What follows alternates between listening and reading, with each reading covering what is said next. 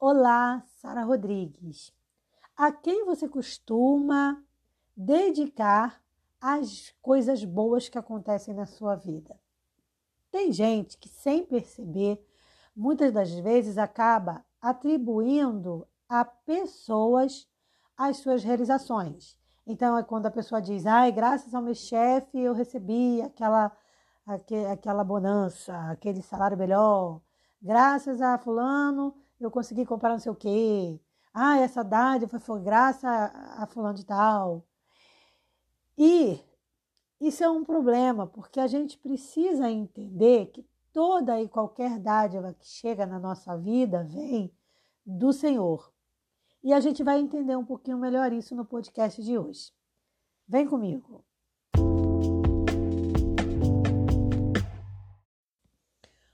O texto para análise de hoje se encontra em Oséias, capítulo 2, mas na verdade eu vou chamar atenção para dois versículos, embora se você ler o versículo 2 de Oséias, você vai entender o questionamento do Senhor, porque esse capítulo ele fala sobre a idolatria e a corrupção do povo de Israel.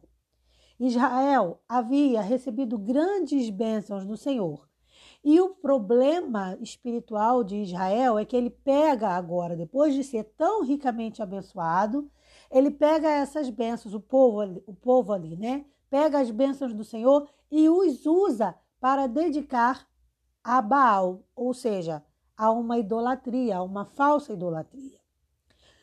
No versículo 8, que é o primeiro versículo que eu quero avaliar com vocês, diz assim: Ela, pois, não reconhece que eu lhe dei o grão e o mosto e o azeite, e que lhe multipliquei a prata e o ouro que eles usaram para Baal.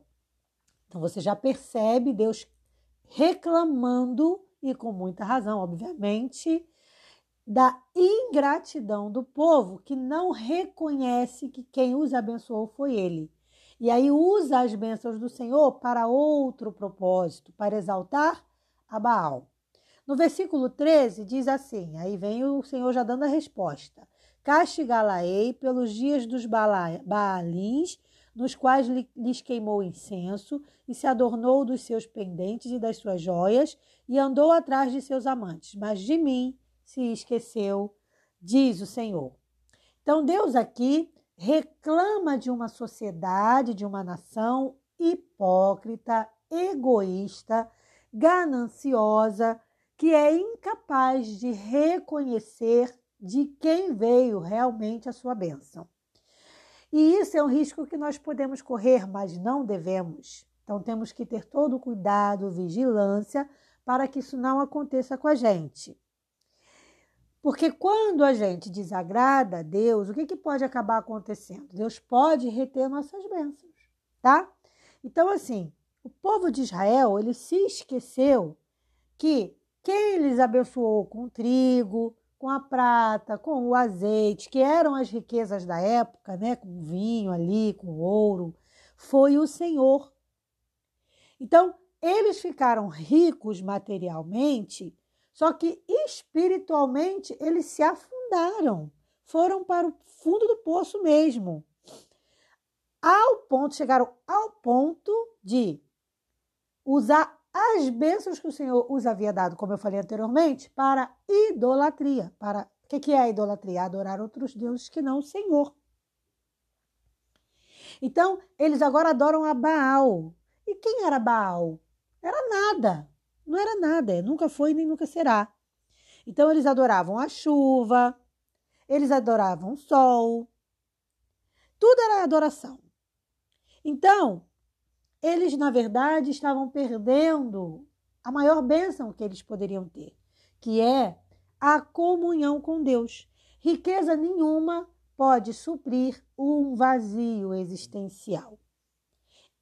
Todo ser humano tem dentro de si um vazio.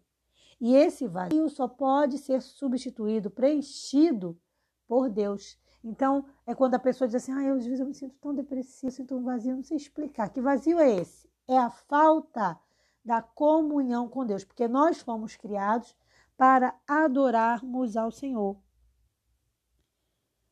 Tem muita gente que recebe talento, inteligência de Deus, mas são ingratas e, e egoístas até hoje. Não reconhecem que foi Deus quem as abençoou. Então é quando você vê a pessoa dizendo assim: ah, é, foi pelos meus méritos.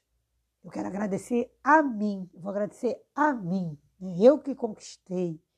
Sendo que até o fato dela estar viva para fazer aquelas conquistas parte do, da misericórdia de Deus, né? Sempre que uma pessoa ela rejeita a palavra do Senhor, para o quê? Para ficar dedicando honra, glória para bênçãos materiais, ela peca, tá? Ela peca. E esse foi o pecado de Israel. Então, nós, para não cometermos o mesmo erro que Israel cometeu no tempo de Oséias, a gente tem que fazer o quê? Vigiar.